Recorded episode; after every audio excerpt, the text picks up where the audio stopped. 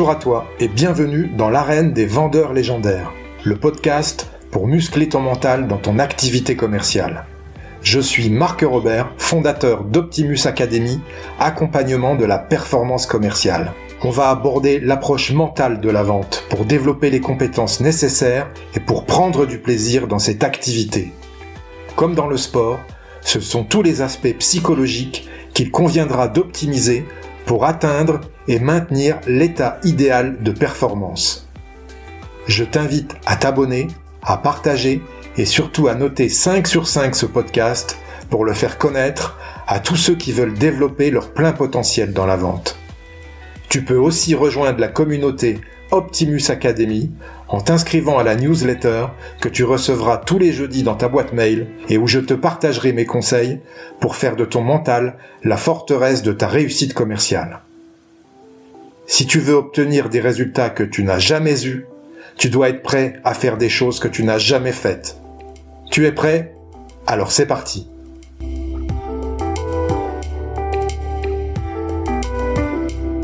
Aujourd'hui, c'est le cinquantième épisode du podcast et je suis très heureux de recevoir Laurent de Smet pour cet épisode. Bonjour Laurent. Salut Marc. Est-ce que tu peux te présenter pour nos auditeurs, s'il te plaît? Euh, écoute, oui, bien sûr. Euh, donc, euh, mon nom, tu le connais, Laurent De Smet. dans le dans mon métier, on m'appelle Dr Sets depuis quelques années, et mon job, c'est faire aimer la vente aux gens. Euh, je fais ça depuis 15 ans et principalement sous la forme de formation en entreprise, d'accompagnement et puis euh, occasionnellement de, de conférences, webinaires et, et tout ce qu'on peut utiliser comme média pour euh, pour faire aimer la vente aux gens. Je fais ça en B2B, en B2C, euh, à peu près dans tous les univers possibles imaginables qu'on peut trouver dans la vente et, et je me régale à faire ça depuis 15 ans et avant ça, j'étais moi-même un euh, ben, business développeur. Hein. J'ai fait beaucoup de B2B dans le domaine de la logistique et du transport. Euh, pendant pendant 15 ans, je suis un ancien sales, mais j'ai envie de dire, euh, est-ce qu'on peut être un ancien sales? On est sales toute sa vie. C'est une de mes convictions les plus les plus fortes. Voilà. Ok. Et tu exerces en Belgique? Alors non, je, suis en Belgique, j'exerce partout où on veut bien de moi. Donc je veux dire, j'exerce en, Belgique, en France, au Maroc, en Algérie. Euh, euh je, je, vais à, peu près partout. Je fais à peu près euh, bah, je fais une bonne partie de mon chiffre d'affaires en France aussi, euh, où je peux intervenir à Paris, à Lyon, euh, à peu près euh, partout où un train ou un avion peut m'emmener. Et euh, en fait, je, je travaille euh, exclusivement en français. Je suis handicapé linguistique. Hein. Les, les, les, Belges qui ne parlent pas bien néerlandais se sentent un peu comme ça. Et donc, donc je suis très rapidement ouvert au, au marché francophone. Et, et encore une fois, c'est vachement sympa d'aller pouvoir faire ça un peu partout. Mais oui, tu as raison, je suis en Belgique. Et euh, ça veut dire que tu fais euh, des conférences, enfin des formations essentiellement en présentiel. Ça a changé depuis le confinement, évidemment. Euh, j'avais j'avais un peu de mal à m'y mettre avant, et euh, je dois bien avouer que j'ai euh, euh, je voyais d'autres commencer à le faire. Je me disais qu'il fallait que je le fasse. Puis le confinement m'a donné ce grand coup de pied aux fesses nécessaire à pouvoir passer derrière une caméra et un micro et à animer des formations aussi par ce média-là. Et donc j'interviens en, mixte. ça peut être hybride. Hein. Je peux avoir des équipes que j'accompagne uniquement en digital, d'autres où je fais du présentiel et puis du suivi en digital. Euh, on peut même imaginer, euh, c'est déjà arrivé, de faire des formats où tu as une journée de conférence euh, plénière euh, avec euh, plein de gens et puis des plus petits groupes accompagnés de, de, façon très dynamique sur sur effectivement des médias comme Zoom ou Teams ou tout ce que tu veux et voire même, encore une fois, je trouve que ces outils sont géniaux parce qu'ils permettent de faire des trucs qui étaient très difficiles de faire avant, comme par exemple des, des coachings courts avec des équipes qui sont très disséminées un peu partout, euh, où là, tu peux faire vraiment du, du super coaching commercial, euh, euh, vraiment basé sur leurs problèmes, euh, leur quotidien, énormément de mise en situation. Et donc voilà, je travaille, euh, je travaille aussi bien en physique qu'en qu digital. Ça veut dire que tu fais des formations euh, quasiment à la carte, sur mesure. Dans nos métiers, euh, tu es bien placé pour le savoir. On fait, on fait jamais totalement du sur-mesure. Ça, c'est un peu l'illusion. La, vérité, c'est qu'on fait du semi prêt-à-porter. Donc, euh, on a on a une bibliothèque avec des contenus euh, qui est croisée avec euh, euh, des convictions qui sont personnelles. Et à partir de ça tu vas tu vas développer un truc pour un client selon ses besoins. C'est clair tu vas pas traiter un client qui a besoin de la négociation B2B high level de la même façon que tu vas traiter je sais pas moi des, des retailers qui vendent des vêtements ou, ou, des produits informatiques. Néanmoins il y a des modules de base qui restent sur enfin j'ai j'ai la conviction qu'en fait, euh, quelle que soit la chose que tu vendes, la seule chose qui l'achète, c'est le cerveau de l'autre. Et le cerveau de l'autre, comme le tien, comme le mien, il obéit à un, certain mode de fonctionnement qui, euh, qui, qui, est quasiment toujours le même. Donc, on va euh, travailler sur les exemples, la réalité du marché, les différences, mais quand on découvre les mécanismes essentiels de la prise de décision, ça sera toujours les mêmes. Et donc voilà on crée euh, on crée une espèce de sur-mesure mais c'est toujours du semi prêt à porter à partir de choses qu'on maîtrise et qu'on assemble selon le, le, souhait du client pour réussir euh, sa transition sa transformation à lui. D'accord. Et comment tu trouves tes clients? Euh, Aujourd'hui, c'est eux qui me trouvent beaucoup. Euh, j'ai bénéficié d'une très belle exposition depuis quelques années, euh, euh grâce notamment à, à plusieurs choses. J'ai des partenariats avec plusieurs cabinets de formation. Donc, si tu veux, moi, euh, à peu près 50 à 60% de mon activité vient du direct. Donc, ça veut dire que c'est c'est des relations, des clients qui me trouvent et euh, des gens qui viennent me voir et quelques prospections. Et, et les 40 à 50% qui restent, c'est des partenariats avec des, cabinets de formation, mais que je, je trie, que j'ai sélectionné, avec lesquels j'aime travailler, parce que derrière, il y a vraiment des gens euh, que je trouve extraordinaires. Et euh, dans l'un comme dans l'autre, effectivement, ma prospection, c'est euh, euh chaque année, c'est 5 à 10% de mon chiffre d'affaires. Le, le, reste est beaucoup amené par des partenaires ou simplement par du récurrent de gens qui me connaissent déjà et qui viennent me trouver. Alors que tu vas faire des formations dans la prospection, j'imagine. Oui, tout à fait. Mais euh, on va se dire une chose, ça fait 15 ans que je fais ce métier, crois-moi, pour en arriver là où je suis, j'ai dû pas mal prospecter et je continue à le faire. Je suis, euh, je suis tout le temps obligé euh, de, de renouveler. C'est juste une discipline, c'est une, une, forme d'hygiène. Tout le monde doit prospecter. Mais effectivement, mon effort de prospection, il y a que j'ai mis en place il y a 15 ans, euh, a plus rien à voir avec la prospection que j'effectue aujourd'hui. il y a 15 ans, je, je, je, démarchais. Il y a 15 ans, j'allais frapper des portes. il y a 15 ans, je j'allais trouver et des cabinets de formation et euh, des clients potentiels qui me bottaient pour euh, savoir comment ils travaillaient au niveau de la vente et, euh, et, savoir comment je pouvais les servir, les aider et les aider à progresser. voilà, aujourd'hui, c'est c'est un effort sur lequel j'ai capitalisé et qui produit tous ces intérêts maintenant. Ok, d'accord. Les intérêts composés de la prospection. Exactement. Intéressant. Voilà, tu as tout compris, ça, ça, fonctionne exactement de la même façon. Euh, ça fonctionne comme les intérêts composés. Ça veut dire qu'à un moment donné, à un autre, ce sera jamais total. Tu peux jamais totalement t'en passer. Tu dois toujours rester aguerri et, et, toujours savoir décrocher un téléphone, rédiger un mail, savoir faire une, une suite logique euh, de comment dire de travail sur un sur un prospect. Euh, voilà, mais tu peux à un moment donné ou un autre bénéficier d'une d'une forme de petite rente. Jamais trop se reposer sur sa laurier, mais d'une petite rente parce que justement, tu as très bien travaillé ta prospection relationnelle.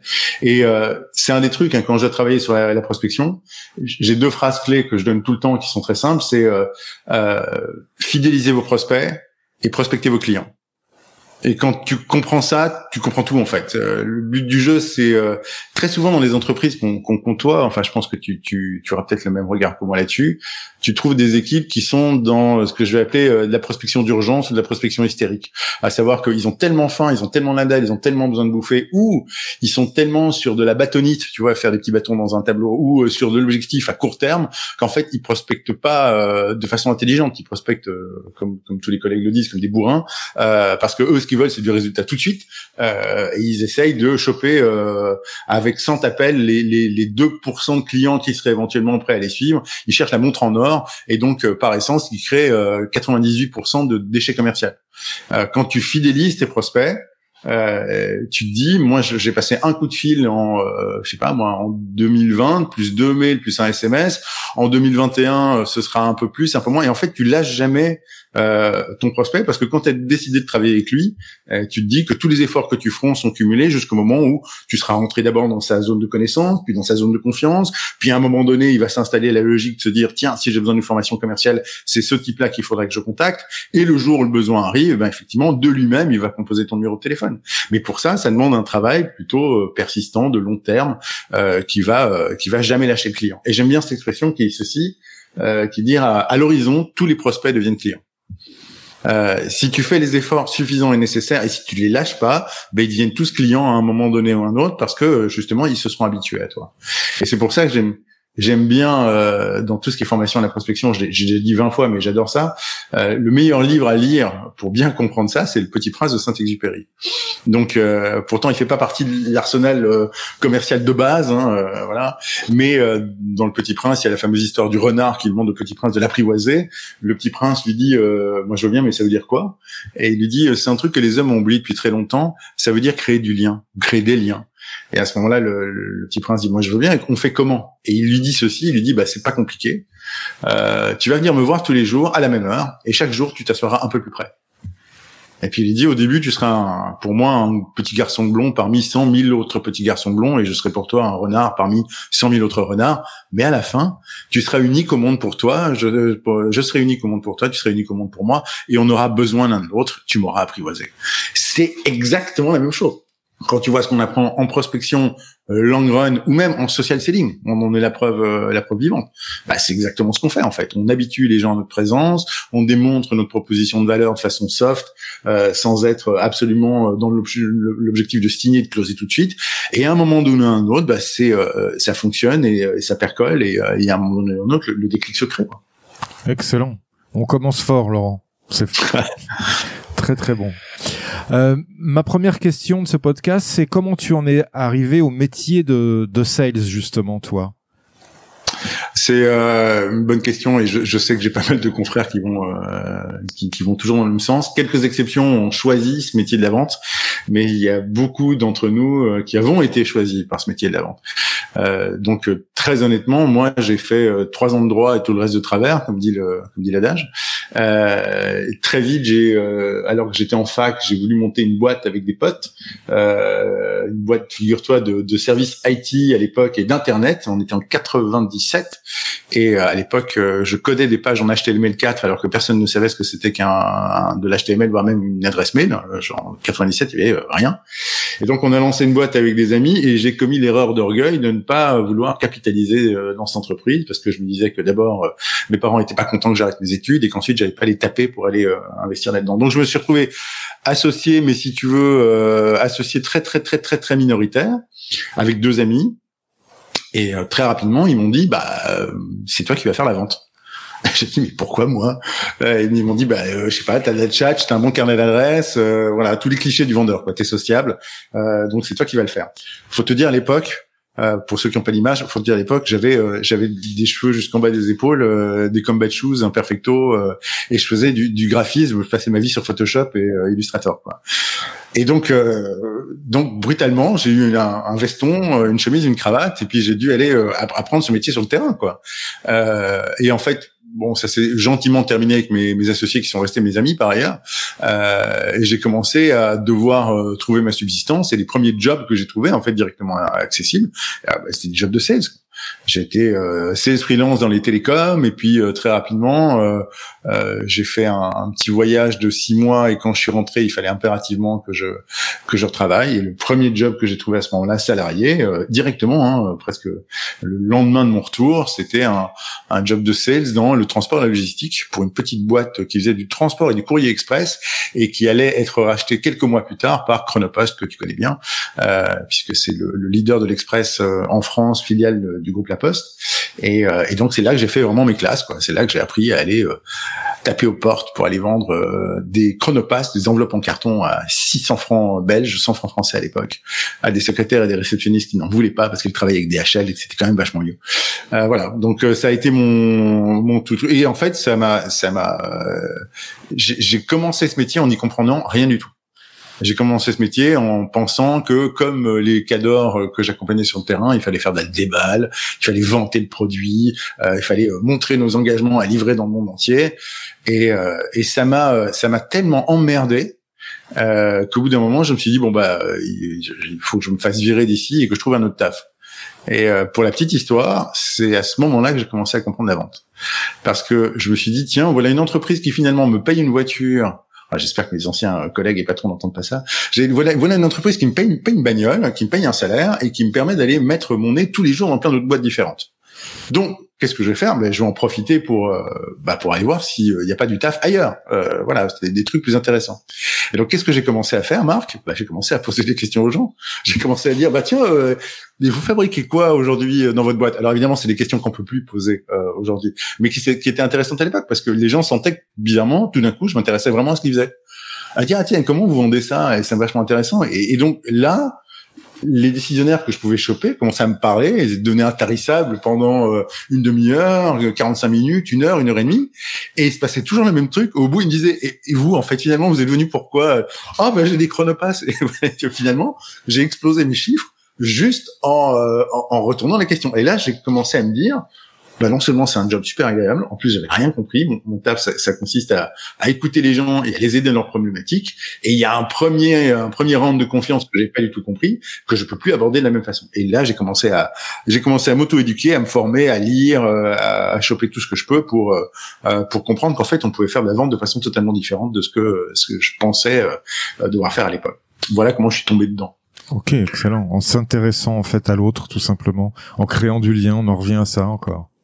Mais oui, mais c'est en, fait que tu le veuilles ou non, c'est euh, c'est le béaba, c'est-à-dire qu'à partir du moment où tu tu crées pas d'intérêt pour autrui et tu t'intéresses pas sincèrement à ce que tu peux apporter à quelqu'un d'autre, c'est pas la peine de vendre. Si t'as pas la conviction fondamentale que ce que tu fais est utile pour autrui, euh, c'est pas la peine. Et pour être sûr que ce soit utile pour autrui, bah, tu vas pas avoir l'arrogance de le savoir avant même de l'avoir euh, fait parler et de l'avoir euh, l'avoir compris.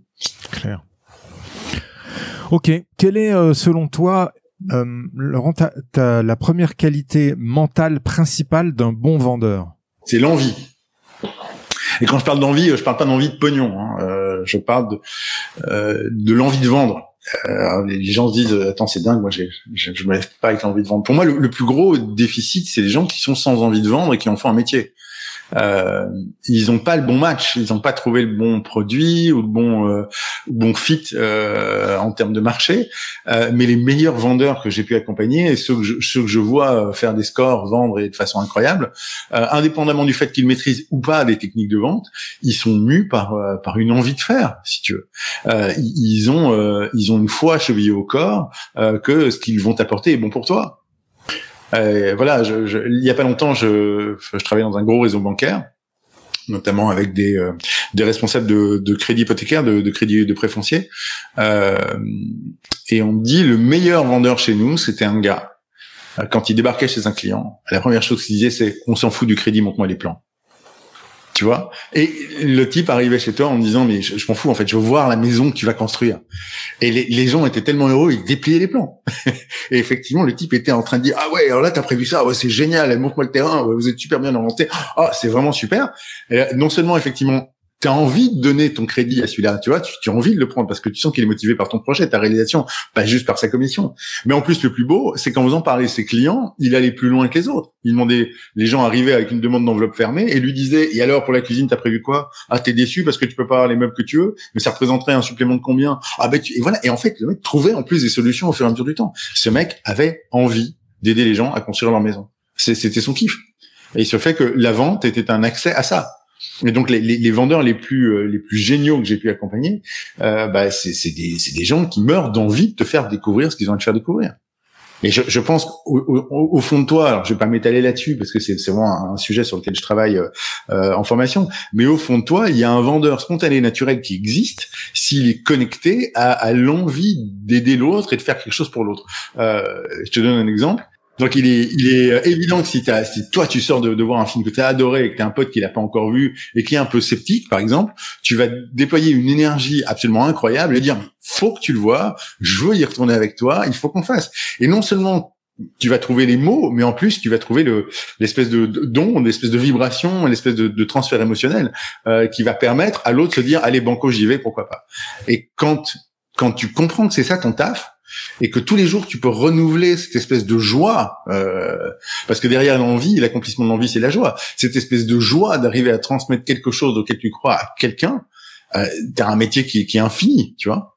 Mais euh, le plupart du temps, dans plein de boîtes, les gens ont pas envie, ils ont plus envie, ils sont laissés bouffer par leur biais de négativité, par la réalité du quotidien, par le dévoiement aussi de, euh, je sais pas, vendre c'est de l'argent et donc euh, et, effectivement, il y a beaucoup beaucoup d'envie qui se perd. Et moi, je passe mon temps à dire à des commerciaux, parfois en off, les gars, si vous avez plus envie d'être là où vous êtes, barrez-vous, mais barrez-vous et allez et allez recultiver l'envie de vendre quelque chose dans lequel vous croyez, quoi.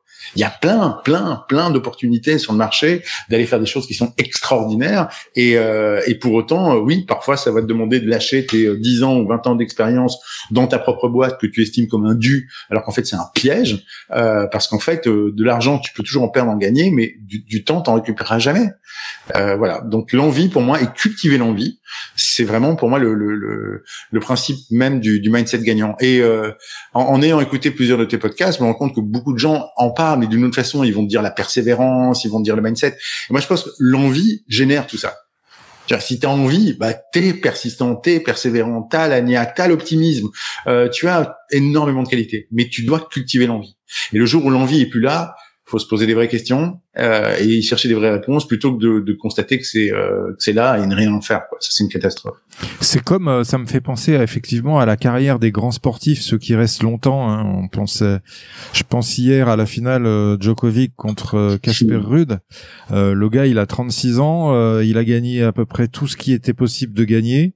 Euh, il est maintenant euh, le meilleur, euh, le GOAT de, de, son sport, et pourtant, il, il a encore envie d'y aller, il a encore envie de continuer. C'est tout à fait ça. Ça me fait penser à, exactement à ce parallèle-là. Bah oui, tant qu'il tant qu'il reste de l'envie, ça veut dire, ça veut dire que t'en, t'en as encore dans l'élastique, quoi. Tu peux, tu peux, tu peux lâcher. Euh, une fois que l'envie est morte, euh, c'est compliqué. Et une fois que tu commences à avoir des défauts d'envie, bah faut, faut se poser des questions. Quoi. Faut essayer de renouveler ça. Mmh. C'est pas simple. Euh, encore une fois, c'est pas simple. Notre cerveau est fait euh, pour surévaluer euh, le négatif, se souvenir que des mauvaises choses, euh, voilà, trouver que le monde va mal, et donc cultiver la joie et cultiver l'envie. C'est pas simple, hein mais euh, mais pour moi c'est une, une, qualité essentielle. Sinon, tu finis par avoir des vendeurs transactionnels qui vont à terme être malheureux parce que parce qu'ils vont vendre des choses dans lesquelles ils croient pas, à des gens qu'ils aiment pas en se mésestimant eux-mêmes. Voilà, c'est triste. Si tu devais résumer la vente en un verbe, quel serait-il? Bah, euh, ça va avec le, le corollaire de, de l'envie, c'est aimer. Euh, faut, faut, encore une fois tout, tout, un, toute une partie de ce que je fais est déployée autour de, de ce triptyque-là, mais euh, un bon vendeur, enfin un vendeur d'exception qui, qui vend euh, sans avoir besoin de maîtriser les techniques parce qu'en fait il les a totalement intégrés, c'est quelqu'un qui est euh, qui est trois fois amoureux. Euh, il aime ce qu'il vend, il aime ceux auxquels il le vend, et il s'aime lui-même. Et à partir du moment où tu as ces trois conditions-là, bah en fait, sans le savoir, humainement parlant, tu déploies ce que les autres appellent les techniques de vente, euh, parce qu'ils les ont étudiées, parce qu'ils ont vu euh, concrètement euh, comment ça se passait, mais que c'est un truc que tu déploies fondamentalement. Et dès qu'il y en a un des trois qui te manque, les deux autres partent en vrille. Le problème de plein de sales que je vois, c'est des gens qui aiment pas ou aiment plus qu'ils vendent. Mais ils aiment bien les autres et ils s'aiment bien eux-mêmes. Le problème, c'est que si tu n'aimes pas ce que tu vends, bah, comment tu le fais pour vendre quelque chose que tu n'aimes pas à des gens que tu aimes? Ça devient compliqué. Donc, tu es obligé de trouver des gens que tu n'aimes pas. Euh, ou, euh, voilà, tu peux plus assumer. Et donc, à partir du moment où tu commences, tu commences à vendre quelque chose que tu n'aimes pas à des gens que tu n'aimes pas, comment tu t'aimes toi? Je veux dire, c'est c'est un peu compliqué. Et donc, tu, tu vois, ça part en spirale. Tu peux le prendre par les trois côtés. À chaque fois, ça se bat en couille. Et donc, cultiver euh, cultiver cette espèce de d'amour de, ce qu'on de ce qu'on vend, c'est essentiel. Cultiver l'amour de l'autre aussi, euh, dans, dans le sens amour, euh, euh, dans le sens noble du terme. Hein, je, voilà. Mais et cultiver cette espèce de, de respect. Les coachs, les thérapeutes, ils ont le ils ont le problème inverse. Ils adorent les gens. Euh, ils adorent le coaching la thérapie euh, voilà. C'est un domaine qu'ils ont choisi qu'ils trouvent génial qu'ils trouvent formidable. Mais mais quoi ils ont un peu de mal à tendre la main. Pourquoi? Parce que souvent alors, sans faire de généralité mais c'est quand même souvent le cas quand on choisit euh, une carrière d'aide à la personne et j'ai fait euh, une formation en thérapie pendant trois ans je peux en parler c'est qu'on a forcément euh, en soi-même quelque chose du sauveur qui va peut-être tenter t'amener une petite blessure narcissique qu'on a qu'on a plus ou moins fort. Donc quand tu aimes ce que tu vends et tu aimes les autres, mais que tu t'aimes pas assez toi-même pour tendre la main, bah, qu'est-ce qui se passe? Euh, Tu as du mal à prospecter, tu as du mal à, à, à négocier, tu as du mal à valoriser ton temps et tes services, et donc tu es en train de, de voilà, t'en tendre la main, t'en veux à tes clients de pas bien te payer, alors qu'en fait finalement c'est ta responsabilité, et finalement qu'est-ce qui va se passer? Tu commences à détester tes clients de pas payer assez cher, euh, ou de détester ce métier qui euh, finalement te nourrit aussi mal et, euh, et te fait crever de faim. Et donc voilà un autre axe par lequel, effectivement, par défaut d'amour à un moment donné ou à un autre, euh, bah, tu finis par, euh, par dévisser. Donc oui, aimer. Très intéressant. Le, triple amour, effectivement, comme tu le disais. Euh, on va parler euh, évolution du métier commercial, notamment euh, les révolutions qu'on a vécues à, suite à la crise sanitaire, mais également maintenant avec euh, l'intelligence artificielle qui arrive. ma question, c'est sur ta vision du métier commercial sur 2023 et dans les années qui à venir. Je te dis ça aussi parce que j'ai vu sur ton profil LinkedIn que tu as mis une vidéo où en fait c'est toi qui parles, mais je pense que c'est une intelligence artificielle qui fait bouger ton ton corps. Ouais, enfin, qui fait le pire, c'est que ça fait bouger juste une photo. C'est ça qui est complètement dingue. Et c'est qu'un début. Moi, ça m'intéresse. Tu vois, depuis les, euh, depuis la crise sanitaire, je vais dire depuis euh, depuis 2018 où il y a une vidéo de Sundar Pichai qui est le, le PDG de Google, euh, qui fait la démonstration de, de Google Duplex, donc qui est une intelligence artificielle vocalisée qui peut te prendre des commandes à ta place. J'ai l'impression que toute révolution technologique comprend une composante enthousiasmante et une composante flippante. Tu vois, il y a un côté waouh, mais c'est un peu creepy. Euh, et, donc là, avec euh, l'arrivée depuis euh, depuis novembre-décembre de l'année dernière de ChatGPT, euh, on est obligé de se poser des vraies questions. Alors, avec un tout petit peu de recul, finalement, tout ça ne fait qu'accélérer quelque chose qu'on sait déjà dans les tuyaux depuis des années. je, je Aujourd'hui, je, passe mon temps à dire à des, à des vendeurs, euh, quand je leur dis que comment vous faites la différence par rapport aux autres, euh, la plupart me, me, disent la main sur le cœur, euh, le conseil, le conseil, le conseil. Voilà, c'est des conseillers, c'est des experts, ils savent. je dis, vous n'êtes pas au courant, le conseil est mort depuis décembre 2023, quoi, novembre 2023, décembre 2023. Pourquoi? 22, pardon. Pourquoi? Parce que ChatGPT. Et aujourd'hui, dans chacune de mes formations, parfois souvent sur le lunch ou le temps de midi, je fais de l'éducation euh, des, des, sales à ChatGPT. Je, je leur dis posez-moi une question euh, qu'un client pourrait vous poser et que seul vous a priori pourriez pouvoir répondre parce que dépend de votre expertise et de votre euh, voilà. Et il se marre toujours, il me pose des questions et puis au bout de deux minutes de prompt et de travail, il se marre plus du tout. Je dis donc, on se, vous rendez bien compte que votre valeur conseil et expertise, elle est morte. Euh, et donc, euh, pour moi, le, le vendeur euh, informateur, le vendeur explicateur, comme le vendeur porteur de bons de commande, sont des espèces en, en, voie de en voie de disparition accélérée parce que aujourd'hui, bah, effectivement, j'ai plus besoin de conseils. Quoi. Je veux dire, de, quand quand, un, quand une IA sera connectée à ton à ton Siri ou ton Alexa, ce qui est une question de semaine ou de mois, bah, tu pourras avoir toutes les informations que tu veux au moment où tu veux. Même Google a des a des problèmes à se renouveler. Donc pour moi, euh, ça ne fait que renforcer un truc. C'est euh, renforcer justement euh, cette autre vraie partie du travail qui est non pas donner des informations, des explications, mais travailler sur sur ma posture humaine. Euh, ces gens, euh, je, cite un truc qu'on a déjà cité cent mille fois, mais Jean Fourastier, économiste français, disait en 1971 euh, quelque chose qui dit la machine conduit l'homme à se spécialiser dans l'humain. Donc notre job, ça va être l'humain, parce que qu'on veuille ou non, ces intelligences artificielles, ces machines formidables, elles font des trucs incroyables, mais on est fait de chair et de sang, euh, on est absolument émotionnel et pas du tout rationnel, et bizarrement, on a du mal à leur faire confiance sur plein de trucs. C'est-à-dire qu'on leur fait confiance pour nous ramener des informations, un peu nous éduquer, mais quand à prendre des choix décisifs, euh, voilà, on, voilà, j'ai pas envie d'avoir un robot psy. Euh, j'ai pas encore envie de poser mon cul dans un avion qui ferait, euh, je sais pas moi, Paris, euh, euh Paris Tokyo avec uniquement une IA à bord et aucun pilote humain. Ça me paraîtrait très bizarre. et même ceux qui sont mentalement prêts à le faire parce qu'ils conduisent des jeunes Tesla qui se conduisent tout seul, je vous prie de croire que vous tiriez une drôle de gueule sur vos premiers trous d'air au milieu de la Sibérie. je pense que vous allez pleurer pour pour descendre. Donc voilà, on n'a pas super confiance dans les machines parce qu'on sait très bien qu'elles elles vivent pas, elles raisonnent pas comme nous, elles elles ont pas d'émotion, elles ont pas ce supplément d'âme. Donc notre job à nous, c'est nous réapproprier ce terrain-là. Et euh, pour moi, les, deux trucs à muscler, c'est toujours la même chose. C'est euh, deux choses que les machines font pas encore très bien. Euh, être un bon psy et être un bon coach. Pour moi, un bon un bon sales en fait, c'est euh, c'est le, mariage parfait d'un psy et d'un coach. Et, euh, et donc, faut s'intéresser à ce que font les deux. Un bon psy, c'est quelqu'un qui qui te fait parler. Il te fait parler longuement. Il te pose des questions qui sont euh, qui sont intéressantes parce qu'elles provoquent euh, euh de la réflexion et euh, voilà. Et il le fait dans un but qui est très simple. La plupart des gens qui vont chez le psy pensent que le psy les fait parler et les écoute euh, pour les comprendre. Et ils se plantent En fait, c'est ça le drame. La plupart des psys se foutent éperdument de te comprendre. Euh, ils t'écoutent pour que toi, tu te comprennes. Parce qu'un psy sait très bien que pour pouvoir euh, dépasser tes nœuds existentiels, tes crises, pour pouvoir dénouer tes émotions, tes émotions qui sont du ressenti mais qui a pas de langage, tu es obligé d'utiliser le langage. Et donc quand tu mets des mots sur les choses, quand tu mets des mots sur les émotions, euh, quelqu'un t'a créé le cadre de confiance suffisant pour que tu puisses aller mettre un mot sur ce qui t'arrode, eh bien tu déclenches une prise de conscience et donc ton conscient euh, reprend le relais et peut commencer à, à, articuler les choses. En vente, c'est exactement la même chose. Quand on fait parler un client, c'est pas tellement pour que on comprenne le client, c'est pour que le client commence à se comprendre, qu'il fasse la distinction entre ce qu'il demande et ce qu'il a vraiment besoin, envie et plus profondément. Et pour ça, il a besoin de passer par le langage. Évidemment, t'as un client qui commence à dire ah ouais, en fait, ouais, maintenant que maintenant que j'y pense, euh, je réalise que ah bah voilà. Donc là, effectivement, t'as touché toutes les méthodes, que ce soit euh, le spin ou euh, toutes les méthodes qui visent à, à créer des, des questionnements profonds, en fait, visent ça. Donc ça, c'est le côté psy. Et ça marche aussi bien dans la phase de découverte que d'ailleurs dans la phase de euh, tout ce qu'on va appeler la gestion des, des, des, objections, qui pour moi porte un nom complètement foireux parce que ce sont pas des objections que tu gères, ce sont des, euh, des préoccupations clients.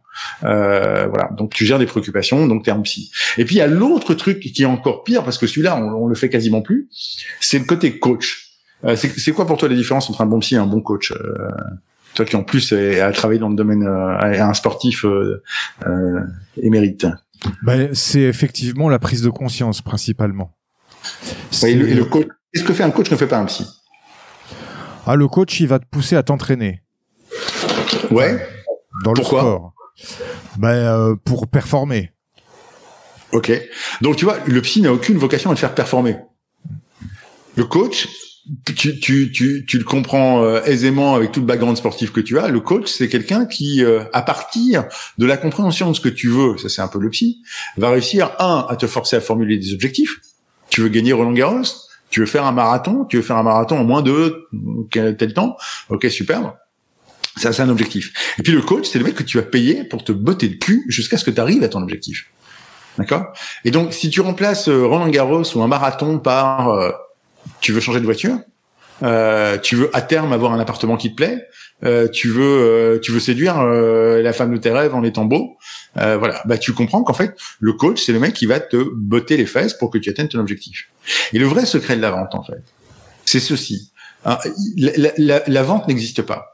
Je vais même te dire, l'achat n'existe pas non plus. Au début, je disais, il n'y a pas, il y a pas de vente, il y a que l'achat qui existe, parce que c'est pas le vendeur qui vend, c'est le client qui achète. Et donc c'est un truc qui se passe dans la tête du client.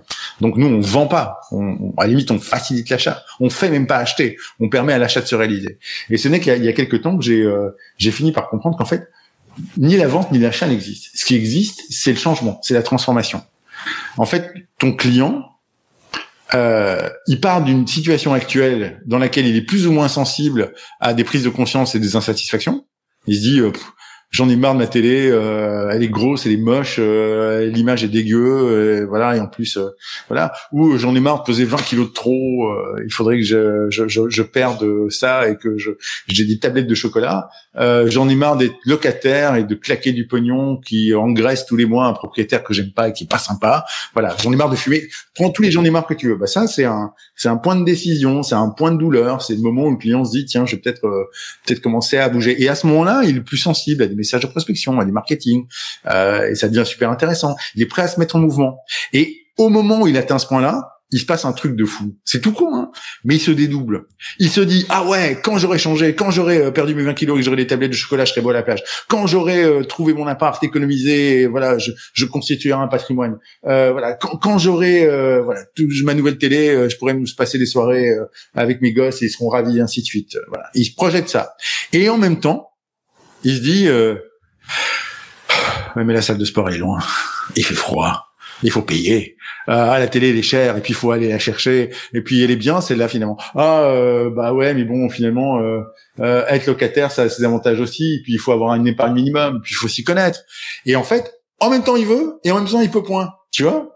En même temps, il a envie d'avancer et en même temps, tu as tout ce qu'on va appeler son statu quo, sa résistance personnelle, son inertie, son point mort, qui va l'amener à pas faire.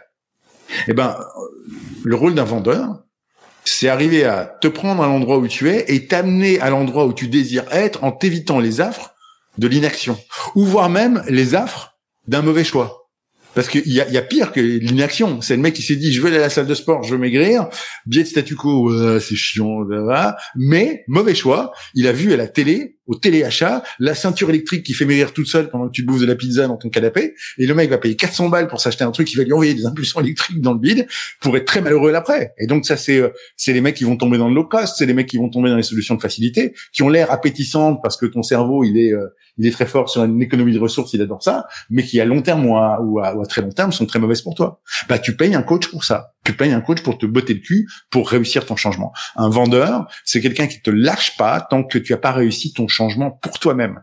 Et à partir du moment où tu as réussi ton changement pour toi-même, non seulement tu es content de payer sa facture, euh, mais en plus tu es, heureux du, du trajet. Et le vendeur, lui, il regarde pas le pognon qu'il a reçu, il regarde avant tout la transformation qu'il a pu opérer pour autrui. Donc pour moi, s'il y il y a, pas de vente sans changement, sans changement pardon et sans transformation d'autrui. On sert à ça en fait. C'est à ça qu'on sert. Okay. C'est c'est d'ailleurs euh, des questions de, de projection dans le futur que j'aime beaucoup en entretien euh, mmh. commercial. Tout à fait. Tout est là. Le passé, le futur. J'arrête pas de. J'ai un slide grand comme ça en disant euh, vous avez la meilleure voiture de société que, vous, que, que aucun peut vous battre là-dessus et je leur sors la DeLorean de retour vers le futur en disant vous imaginez pas la puissance de ce truc? La puissance de ce truc, c'est qu'effectivement, plus tu vas visiter en même temps les futurs, parce qu'à partir de maintenant, tu en as plusieurs. Tu as le futur réussi, euh, ton changement euh, réussi, puis tu as euh, les futurs ratés, ton changement low cost, voire ton non-changement. Et donc, tu peux projeter le client en disant comment ça va être si finalement dans dans cinq ans vous avez encore remis votre votre choix d'achat d'immobilier. Comment comment vous allez vous trouver? Mais aussi effectivement voyager dans le passé et voyager dans le passé qui est retoucher non pas mon, mon besoin ma demande, mais toutes les insatisfactions qui l'ont généré. parce que je pense qu'en fait, l'être humain n'achète pas par euh, par désir, mais surtout par insatisfaction. On est l'animal le plus insatisfait de la planète, et c'est ce qui fait à la fois euh, notre force et probablement notre euh, qui nous condamne à, moyen long terme. Mais mais on est un animal totalement insatisfait. Et donc dans les insatisfactions, il y a toujours moyen effectivement de chercher à les à les combler. Excellent. Laurent, est-ce quelle valeur tu tu défends dans le métier commercial et quelles sont celles que tu prônes? euh, l'euro, le dollar. Non, je déconne. Euh, les valeurs que je bah, euh, j'ai pas envie de tomber dans les dans les mêmes barnums et dans les mêmes. Euh, j'ai l'impression que j'ai déjà dit sous d'autres formes, mais si effectivement pour moi le, le, le, le verbe qui colle le mieux à la vente c'est aimer, bah voilà, il y a les valeurs, ça va être le respect, la confiance, l'écoute, la bienveillance, la volonté de servir. Euh, la fierté, euh, voilà, la fierté euh, pour ce qu'on fait pour autrui. Hein. Je fais, souvent dans les ateliers, je fais un truc assez chouette. Je, je demande aux gens de raconter un moment donné où ils ont été le plus fiers. Et, euh, et je, je, les mets en sous-groupe, j'ai fait travailler là-dessus. Et, et, invariablement, euh, ils me ramènent des moments où ils ont fait quelque chose pour autrui. Euh, et donc, donc encore une fois, tout est là. Si tu veux, nous on appelle ça de la vente, mais euh, euh, la plupart des gens sont très fiers quand ils ont réussi à faire quelque chose de génial pour autrui et que la vie de cette autre personne a changé. Euh, on, on, a euh, dans toute notre histoire, dans toute notre évolution, un des vrais talents qu'on a, c'est aider les autres. On a on a réussi à conquérir cette planète pas parce qu'on était les plus violents ou les plus intelligents, mais surtout parce qu'on était les plus euh, les plus socialement agiles, quoi, euh, capables de s'occuper les uns des autres et de s'aider. Et donc effectivement, si je dois cultiver une valeur, en plus de la confiance, de la bienveillance, euh, du respect, etc., euh, ce, ce, serait ce serait cette espèce de fierté de cultiver cette fierté de de faire des trucs pour les autres voilà de, de, de, cultiver un peu et ça va paraître bizarre sur un métier comme la vente cultiver un peu cette générosité en fait moi, je, suis toujours, euh, je suis toujours choqué de euh, d'avoir des gens qui tout de suite sortent la machine à calculer. Il y a pas longtemps, je euh, j'avais un, un lead qui venait d'une d'un cabinet partenaire et le lead se trouvait à Lyon. Et euh, j'ai tout de suite dit euh, à la responsable de ce cabinet, bah écoute, j'y vais.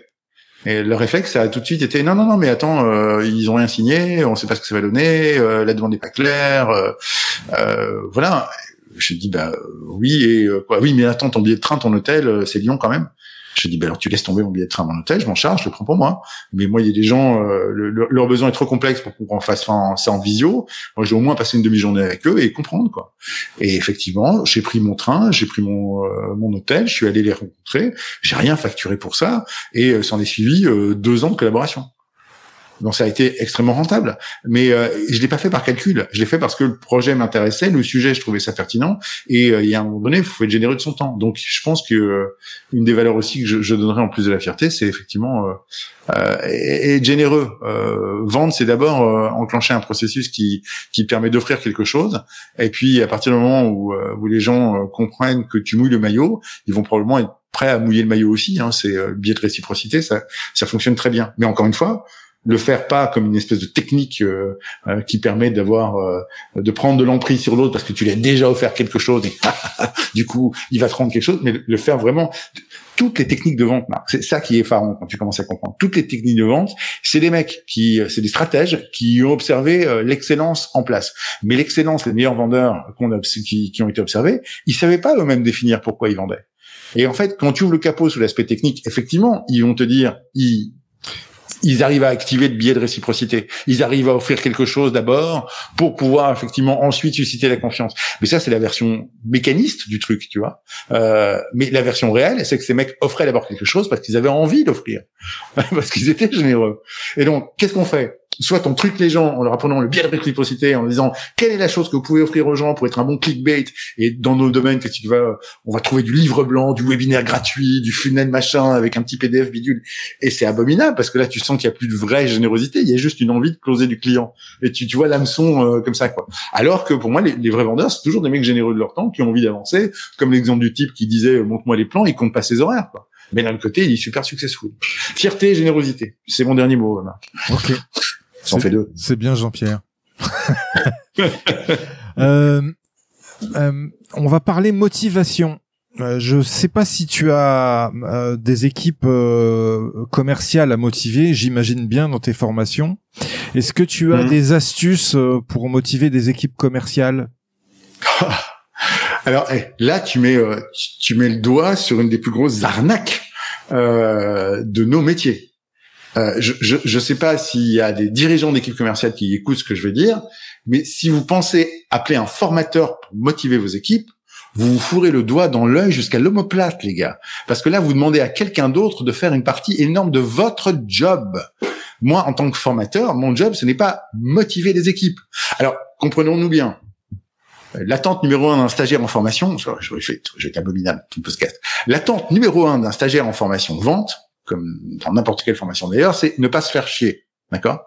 Les gens arrivent généralement, euh, surtout quand ils sont pas eux-mêmes demandeurs de la formation, ils arrivent avec un niveau de motivation qui est euh, variable selon les individus. Certains vont dire je vais apprendre des nouveaux trucs, certains vont dire qu'est-ce que je fous là, mais leur attente commune non dite c'est euh, pitié que je me fasse pas chier. Donc comprenons-nous bien, moi je ne donne pas des formations, je les anime. J'essaie de d'animer, donner une âme, faire vivre une expérience aux gens, et je veux qu'ils sortent de là euh, avec une banane, avec euh, de l'énergie. Donc en ça, oui, il y a un élément de transfert de motivation. Mais je suis là pour un, deux, trois, quatre jours, ou parfois euh, sur un an, je vais réapparaître quatre, cinq fois. C'est pas mon job de motiver les équipes, d'accord? C'est le job de leur encadrement et leur management. Si vous commencez à sous-traiter ça vous plantez le vous plantez le doigt dans l'œil, c'est très clair. Donc des, des, trucs pour motiver les commerciaux, oui, j'en ai, mais euh, mais c'est des choses que les les managers doivent appliquer eux-mêmes. Et ça revient à un fondamental que je t'ai dit cultiver l'envie, cultiver la joie, cultiver la fierté. Et, et si tu cultives ces trucs-là, tu y arrives en fait. Donc c'est normal qu'à un moment donné ta motivation s'use parce qu'à force de se prendre des noms, des portes, euh, à force aussi de se prendre des défauts qualités, des clients qui râlent, euh, et comme ton cerveau est à ce, à ce niveau-là euh, très euh, très gourmand d'informations négatives pour des raisons de survie évidentes qui n'ont plus lieu aujourd'hui, mais qui ont été importantes pendant 300 000 ans, euh, bah, ton cerveau il euh, il va il va souvenir uniquement des cinq fois où ton service a merdé par rapport aux 500 fois tu l'as vendu. Donc il se plombe lui-même, il commence à plus croire. il va trouver que passer neuf coups de fil pour avoir un seul rendez-vous, c'est dur et que les gens sont méchants. et voilà. Et, et donc en fait tu as cette espèce de d'élastique qui se détend et, euh, et souvent les, les, managers sont complètement mal pris là-dessus. Donc soit euh, ils essaient de mettre une plus grosse prime et une plus grosse commission, un coup de boost, un challenge, et là ils créent la motivation à court terme qui est uniquement euh, extrinsèque. Donc je bosse pour la com, donc on, me donne le message, je bosse pas pour le client, je bosse pour moi, je bosse pour ma prime. Ou alors effectivement ils t'envoient en conférence ou en formation. Alors c'est très sympa, hein, les mecs passent de bons moments, mais c'est pas ça qui va les motiver à terme. Leur donner un petit coup de boost, oui, les remotiver? Non. Si tu veux remotiver quelqu'un, si tu veux redonner la foi euh, dans ton job, bah si euh, mon euh, mon sales Marc commence à, à, tourner un peu en rond, à, à du plomb en l'aile, je vais dire Marc, écoute, je voilà, t'y crois encore ou pas? T'as le droit de pas y croire. Hein, je, te, je, te, je te dirais, si tu crois plus en ce qu'on vend, c'est tout à fait normal, ça peut arriver, ça arrive à tout le monde. Mais donc comment est-ce qu'on récupère ça? Bah tu vas tu vas libérer des dates dans ton calendrier et tu vas passer du temps avec nos meilleurs clients et tu vas tu vas t'asseoir à côté d'eux. On va et en plus c'est des gens qui nous adorent. Ça fait des années qu'on bosse ensemble. Et euh, tu vas les faire parler. Tu t'as rien à leur vendre. Tu vas juste leur faire parler de pourquoi ils sont toujours avec nous. Qu'est-ce qu'ils ont, qu'est-ce qu'ils trouvent si bien chez nous euh, Qu'est-ce qui fait qu'on peut encore compter sur eux aujourd'hui euh, Voilà. Et tu, vas te, tu, tu, vas absorber ça parce qu'en fait, euh, c'est ça que tu vises à reproduire. Euh, mais tu ne le vois plus parce que tu es, blindé par tes billets euh, personnels et tu as du mal à sortir le brouillard. Moi, je vais te remontrer ce que c'est qu'un client heureux et je vais te remontrer. Et je parle même pas d'une facture ou d'un chiffre d'affaires. Je parle juste de gens qui se disent les yeux dans les yeux, putain, qu'est-ce que j'ai bien fait de vous choisir. Ah, qu'est-ce que je suis content de travailler avec vous. Parce que c'est ça que tu as besoin d'entendre. Malheureusement, ça ne se fait pas parce que euh, c'est considéré comme une perte de temps et d'énergie d'aller voir des gens qui sont déjà satisfaits plutôt que d'aller trouver des prospects sur le marché. Mais encore une fois, si tu as envie de reproduire cette émotion vis-à-vis d'autrui, faut bien que tu ailles la nourrir quelque part. Et donc, encore une fois, moi, je dis, si tu veux un truc pour aller motiver les commerciaux que personne ne fait, c'est retourner voir mes clients satisfaits sur base régulière, ok, en continuant à leur poser des questions, en disant euh, comment c'est aujourd'hui, en ayant aussi le risque qu'à un moment donné, ils te disent, ouais, euh, bah, ça fait cinq ans qu'on travaille ensemble, ça, c'est plus trop bien. Mais je préfère mille fois qu'ils te le disent à toi plutôt qu'ils le disent à ton concurrent. Et pour moi, une des meilleures questions qui peut sauver la vie de millions de couples et de milliers de deals tous les ans, c'est qu'est-ce qui te plaît plus chez moi? Mais il faut oser aller la poser. Parce qu'encore une fois, comme on est principalement, principalement mu par des insatisfactions et des envies de changement qui sont liées à ces insatisfactions, si tu poses pas cette question, tu laisses tes concurrents la poser. Donc voilà. Comme tu le disais, prospecter ses clients. Exactement. Ça, c'est la deuxième phase. Tu as bien retenu. Euh, effectivement, euh, euh, tu, as, tu as compris fidéliser ses prospects, prospecter ses clients. C'est effectivement, c'est, continuer à aller habiter chez eux. C'est, c'est comme une relation de couple. Si tu t'installes avec des trous dans tes chaussettes, en bouffant des pizzas euh, et en jouant à la clé, euh, bah tu n'es plus euh, tu n'es plus dans la séduction quoi, et tu vas laisser des insatisfactions mûrir. Alors jusqu'à quand? Jusqu'à ce que finalement elle soit voilà, elle soit satisfaite par quelqu'un d'autre. Donc il y a un moment donné un, un, client ça ça se cultive. Alors mais à coup de pain, hein, je, je, je j'ai le problème de l'artisan, je suis tout seul dans ma boîte ou à peu de choses près, et donc c'est très dur pour moi d'aller d'aller retourner chez mes clients, leur passer des coups de fil, bien que j'essaie de me planifier ça un minimum, mais euh, pour peu qu'on ait une structure commerciale, euh, on doit le faire. D'ailleurs, tu remarqueras que dans les dernières années, on a changé même de vocabulaire par rapport aux fonctions commerciales. De montant, on avait euh, le customer service, le service client. Aujourd'hui, on a du customer success management. Euh, on a du CSM. Euh, donc c'est super intéressant parce qu'aujourd'hui les, les, les gens qui font ces fonctions ne sont plus juste là pour répondre aux plaintes éventuelles des clients, elles sont là pour assurer le succès, donc dans mon langage, la transformation réussie, voire même mieux, la transformation réussie qui provoque de la recommandation, de la fidélisation et, la, et effectivement plus de business vis-à-vis du client. Donc c'est fondamentalement ça l'important. Quel est le meilleur conseil, Laurent, qu'on t'ait donné dans ta carrière commerciale? Amuse-toi. euh, voilà, c'est. Euh, je pense que c'est c'est euh, c'est le meilleur conseil parce que si tu prends pas le plaisir dans ce que tu fais, bordel, c'est ça peut déjà tellement être douloureux de se prendre des, des refus, des rejets. Euh, euh voilà, si tu t'amuses pas un minimum, c'est compliqué. Quoi. Donc euh, à partir du moment où, où ta vie n'est plus que douleur, faut, faut bouger. Donc amuse-toi, oui, renouvelle ton amusement. Euh, mais tu vois, je vais toujours tomber dans la même chose. Hein. Qu'est-ce qui te fait que tu t'amuses? Ben t'as envie, euh, t'as du plaisir, tu te sens fier de faire ce que tu fais. donc voilà, s'amuser, s'amuser autant qu'on peut. Et s'amuser, ça permet aussi de tester des choses différentes. Euh, je, je, prends un exemple. J'ai, euh, l'article est sorti euh, jeudi dernier dans Trends, qui est j'ai, j'ai le plaisir d'avoir une chronique tous les mois dans Trends Tendance, qui est un gros magazine économique belge qui fonctionne très bien, et dans lequel j'ai fait tout un tout un, un, double page sur les patterns interrupts, donc les, les, ruptures de schéma qui sont devenues très à la mode depuis deux trois ans. Donc c'est ces fameuses façons de répondre différemment à un client qui fait qu'il sort de sa routine mentale et qui fait quelque chose. Euh, la plupart des gens euh, n'osent pas parce qu'ils trouvent ça trop bizarre. Mais quand tu travailles ça avec des commerciaux, ils s'éclatent, ils s'amusent en fait. C'est drôle d'aller envoyer euh, la photo du chapeauté avec un mail de relance euh, euh et c'est drôle de la recevoir. C'est pas drôle d'avoir un mail qui dit euh, je vous fais ce mail pour suivre euh, le dossier, enfin pour suivre l'offre que nous avons. C'est pas drôle. C'est pas drôle d'avoir quelqu'un qui dit j'aimerais prendre rendez-vous avec vous. Voilà, c'est pas drôle. Par contre, quelqu'un qui me fait marrer, bah, c'est amusant. Et donc prendre du plaisir dans ce qu'on fait, se marrer euh, s'amuser et ça te permet d'essayer des choses différentes. Ok. Et toi, c'est le conseil que tu donnes aussi, j'imagine Ou quel bah, conseil donnes-tu? Ben je, bah, voilà, de la, plupart que j'ai déjà donné, hein, euh, retombez amoureux de ce que vous faites, euh, éclatez-vous, amusez-vous, et, si vous éclatez pas et que vous amusez pas, euh, réfléchissez. Il va falloir faire quelque chose. Tu sais, je vais, je vais te dire, un, jour, je suis tombé sur, et c'est la première fois que j'ai formulé la question comme ça, et depuis, j'ai souvent servi je suis tombé sur euh, ça peut arriver en formation tu tombes sur ce qu'on va appeler des, des résistants. T'en as deux trois qui te disent ouais de toute façon bon foutu. Des gens qui ont parfois 10 20 ans d'expérience qui sont au bout du scotch que je comprends hein. euh, ils ont ils vivent dans euh, dans un jour sans fin tu vois. Euh, c'est tous les jours la même journée avec tous les jours les mêmes trucs. Et d'un côté comme ils ont investi 10 à 20 ans de leur vie dans cette dans cette boîte là euh, ils ont l'impression que s'ils se barrent euh, bah, ils perdent ils perdent tout leur cash sur la table de poker tu vois. Donc ils ont pas envie de se barrer euh, parce qu'ils sont attachés à ça mais d'un autre côté ils sont pas heureux. Et, euh, et, donc c'est des gens qui vont me dire ouais mais ça marchera pas ouais mais la politique de l'entreprise a changé ouais c'était mieux avant ouais mais ces trucs là on les connaît oui et donc voilà. Donc j'ai rien contre eux. À la limite s'ils me, au contraire ils me, ils me touchent plus que les autres parce que je, je vois pour moi des gens qui sont euh, euh sans, sans vouloir leur connaître profondément en détresse profondément pas heureux mais à un moment donné j'ai fini par leur dire ceci. J'ai dit écoute euh, j'ai deux ou trois questions à te poser. La première question c'est très simple. Est-ce que est-ce que tu fais ce que tu aimes? Alors le mec il réfléchit, il me dit bah euh, non, je sais pas ce que j'aime. Moi, ce que j'aurais voulu, c'est être un artiste, être, euh, je sais pas moi, numéro 10 au foot, euh, gagner Roland Garros, être pilote de course, découvrir une pyramide. Voilà, on a tous des, des rêves de gosse. On, voilà, on a tous des ambitions. Il y a que je pense 10% des gens qui vont qui vont faire une vocation de leurs ambitions au départ. La majorité va changer. Donc c'est pas grave. 80% des gens ne vont pas suivre leur vocation initiale. Il y en a même qui n'ont pas de vocation du tout. Donc c'est pas un problème de dire que euh, tu fais pas ce que tu aimes. Je vais poser une deuxième question. Si tu fais pas ce que tu aimes, est-ce qu'au moins tu aimes ce que tu fais? Et c'est pas du tout la même chose. Ça veut dire que est-ce qu'au quotidien, euh, même si euh, t'es pas pilote de course, est-ce qu'au quotidien, le fait d'aller euh, voir des clients pour leur proposer ou des systèmes d'alarme, euh, ou des systèmes de protection patrimoniale, ou des chaussures, ou des, euh, des, des, pieux de fondation, ou des, euh, j'en sais rien, te plaît. Et si là le mec dit une deuxième fois non, j'aime, j'aime pas ce que je fais, je te dis alors là on a un problème parce que non seulement tu fais pas ce que tu aimes, mais en plus tu n'aimes pas ce que tu fais.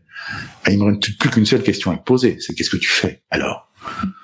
Parce que si tu es dans ce double constat-là, il faut que tu bouges. Et alors soit tu tu prends ton courage à deux mains, que, que 30 ans, 40 ans, 50 ans. Euh, un mec que j'aime bien pour ça, c'est Gary Vaynerchuk. Il faut absolument suivre. Euh, voilà, il est très motivant pour ça. Même pour pour des mecs de 60 ans, ils disent "Eh, t'es encore jeune, lance ta boîte." Voilà. Soit t'as as, un grand moment de courage et tu te dis "Fuck that" et je retourne vers mes premiers amours. Alors tu seras peut-être plus jamais capitaine d'équipe de foot à, 45 balais, euh, c'est certain. Mais si le foot est ta passion et que t'as un, as une banane comme ça à chaque fois que tu travailles dans l'univers du foot, écris un blog de foot, euh, crée une communauté de foot, euh, vend des méthodes de foot, va former des gens au foot. Euh, J'en sais rien, il y a un milliard de choses à faire. Tu as un smartphone, tu as accès au monde entier avec euh, avec cinq réseaux sociaux, tu peux toucher des milliers de gens en très peu de temps, tu peux créer des produits, tu as ChatGPT, tu as un milliard d'opportunités pour faire des trucs, OK? Ou alors, tu, tu, tournes une page là-dessus en disant je, laisse tomber, ça restera toute ma vie un hobby. Euh, par contre, je, je, dégueule toujours ce que je fais au quotidien, mais ça m'a donné un set de compétences que je peux peut-être aller vendre ailleurs. Donc, t'en as marre de, je sais pas, d'être dans ta boîte qui fait des produits que tu trouves pourris avec une, euh, avec effectivement euh, un mindset qui est dégueulasse parce que c'est que le pognon et, que tu craches dessus très bien. Mais t'as quand même cultivé des compétences commerciales et un background nécessaire euh, pour pouvoir le faire. Donc, prends ce background-là et va vendre des choses dans lesquelles tu crois. Euh, T'en as marre de travailler pour des gens qui détruisent le monde? Il y a plein de plein de boîtes dans le green, dans les euh, dans les new tech qui essayent de changer le monde et qui désespèrent de trouver des profils commerciaux pour pouvoir vendre leurs trucs. Vas-y, va changer le monde. Et comme vendre, c'est faire changer les gens, bah, tu as peut-être une bonne chance de réussir. On a besoin de vendeurs pour changer le monde. Mais fais quelque chose. Ou alors, dernière possibilité, tu ne fais ni l'un ni l'autre, mais alors tu arrêtes de te plaindre. Parce que le fait de ne faire ni l'un ni l'autre est un choix. Et donc, tu as choisi d'être là où tu es. Bon, j'ai fait ça, ces questions, je les pose parfois de façon plus soft, je les fais deux fois hard, ça calme. En général, ça, ça calme bien, euh, mais c'est fondamentalement ça, c'est ce qu'on va appeler, c'est la responsabilité personnelle qu'on a. Exactement, j'allais le dire, ah. prends tes responsabilités. Exactement.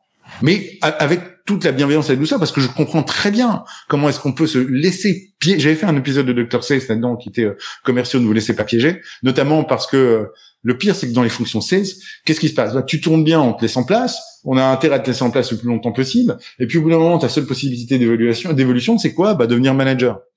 Ce qui est un un piège absolu pour les trois quarts des vendeurs qui vont être très malheureux en manager, très malheureux.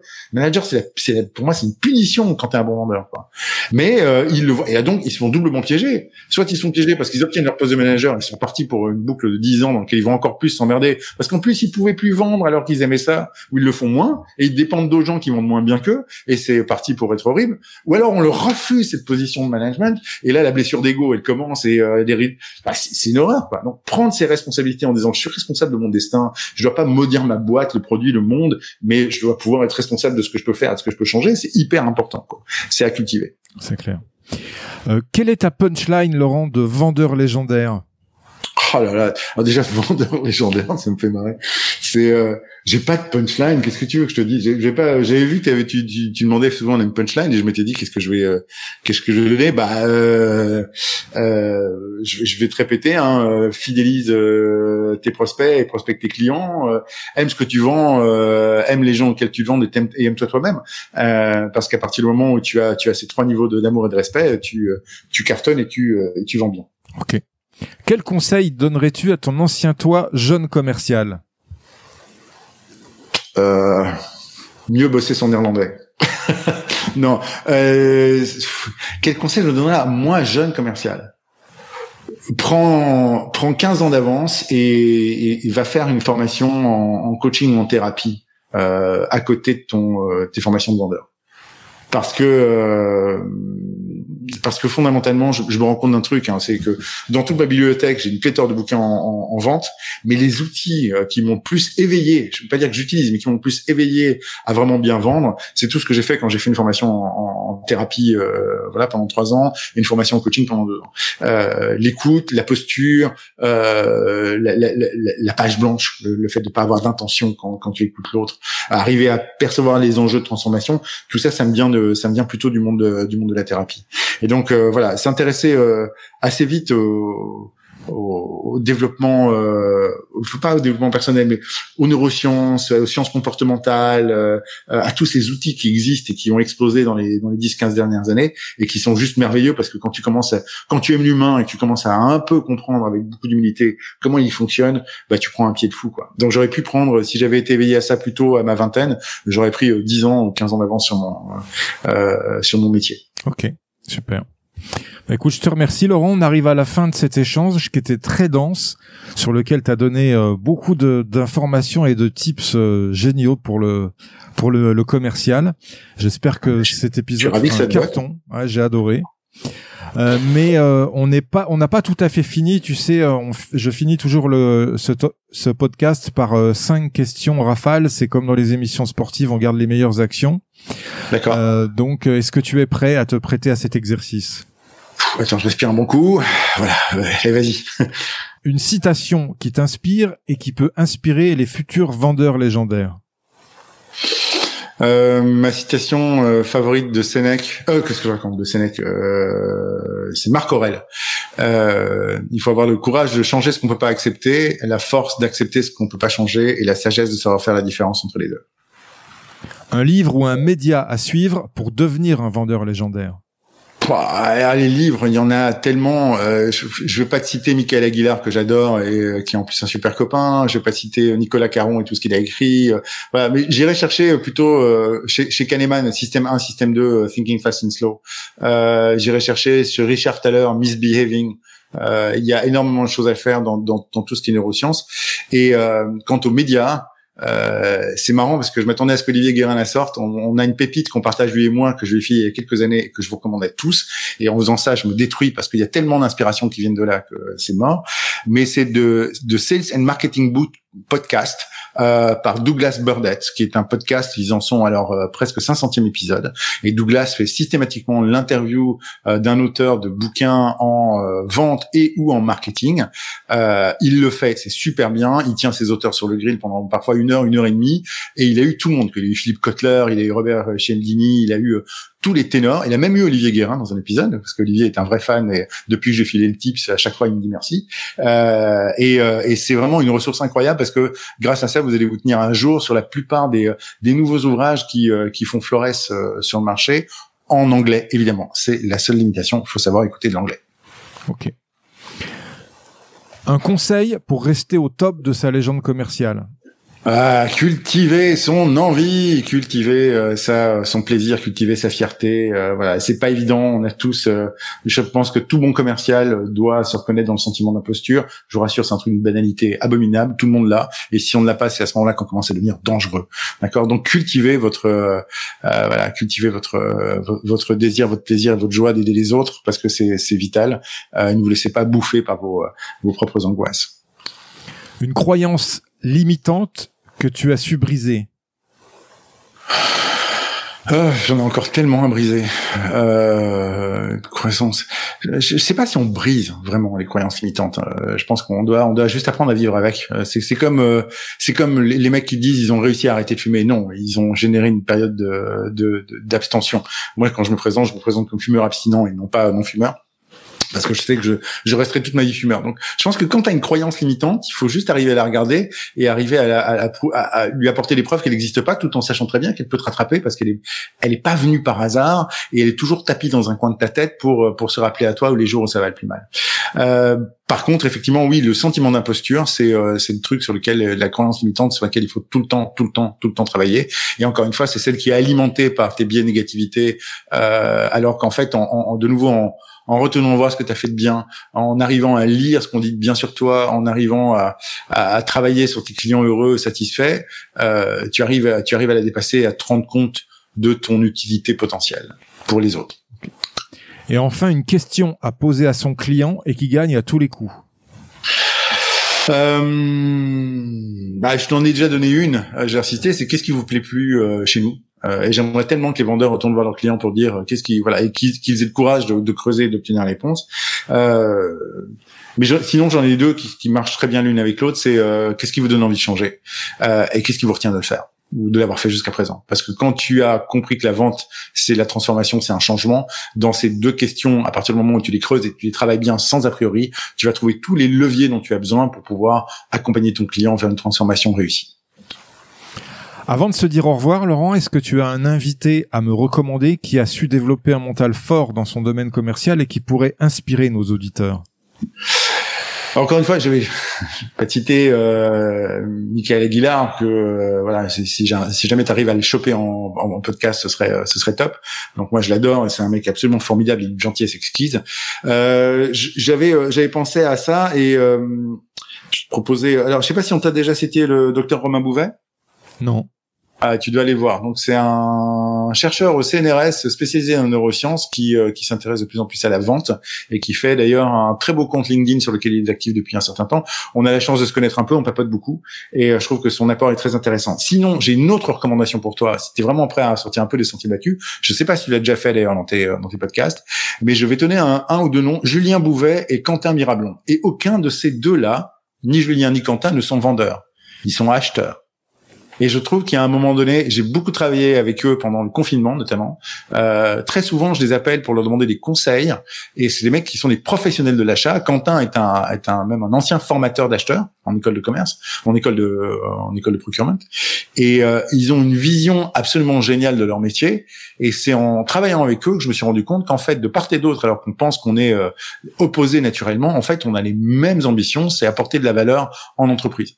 Euh, sauf qu'on le fait, on le fait de façon non pas différente mais complémentaire, et que de temps en temps donner la parole aux acheteurs, les faire parler de ce qu'ils vivent et euh, de leur réalité, c'est juste génialissime. Donc si tu as envie de consacrer un épisode à ça, je te recommande vraiment de les contacter euh, soit Julien Baudet, soit de Quentin Mirablon. Tu vas voir que c'est des mecs extra. Ok. Où on peut te retrouver si on veut prendre contact avec toi, Laurent? Ben, sur LinkedIn, évidemment. Euh, voilà, vous tapez euh, Laurent HJ de Smet parce que malheureusement, j'ai le prénom le plus banal des années 70 et le nom le plus banal euh, de Belgique. Donc, le, les, les sont, sont là pour ça. Et sinon, hashtag Dr. D-R-S-A-L-E-S euh, marche bien sur Google, sur YouTube. Vous allez trouver euh, pas mal de mes vidéos. voilà. Et de toute façon, sur LinkedIn, toutes mes coordonnées sont là. Le site drsales.be fonctionne très bien aussi. Vous pouvez me retrouver à tous ces moments-là. Ok, super. Bah, je te remercie pour cet échange. C'est moi. Merci de m'avoir euh, toléré pendant aussi longtemps. J'espère que euh, que cet épisode te plaît et que ça rejoint ce que tu avais envie de faire. Merci Laurent. À bientôt. Au revoir. Salut. Merci à toi, cher auditeur, d'avoir suivi l'épisode jusqu'au bout. J'espère qu'il t'a plu, que tu as appris des choses et surtout que tu vas pouvoir les implémenter dans ton activité pour améliorer tes résultats pense bien à noter 5 sur 5 ce podcast sur ta plateforme d'écoute et à le partager. Je te dis à bientôt pour le prochain épisode. Mentalement fort. We'll be back.